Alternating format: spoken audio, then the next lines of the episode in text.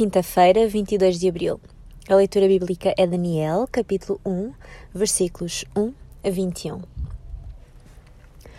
O encarregado concordou em fazer com eles a experiência durante 10 dias. Ao fim deste prazo, verificou-se que os jovens tinham um aspecto mais sadio e robusto do que os que comiam da emenda real.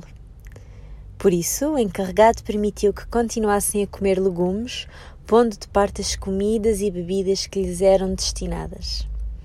Deus abençoou estes quatro jovens, dando-lhes sabedoria e conhecimento nas letras e ciências. E a Daniel deu o poder de interpretar visões e sonhos. No fim dos três anos prescritos pelo rei, Aspenaz levou o grupo à presença de Nabucodonosor.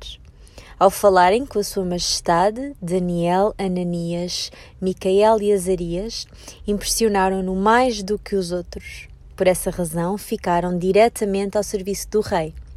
Sempre que este lhes fazia uma pergunta ou apresentava um problema, os quatro jovens mostravam dez vezes mais conhecimento do que os outros magos e adivinhos de todo o seu reino. E Daniel permaneceu na corte até ao primeiro ano de reinado de Ciro.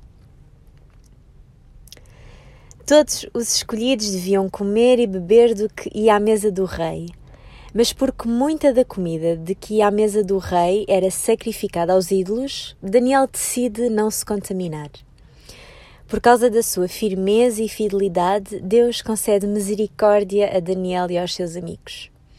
Porque escolheram não se contaminarem, quando vão à presença do rei, nenhum foi achado como eles. E vocês? Como estão quando vão à presença do Rei dos Reis? Contaminados ou sem contaminação? O profissional Pão do Céu é apresentado pela União Bíblica de Portugal.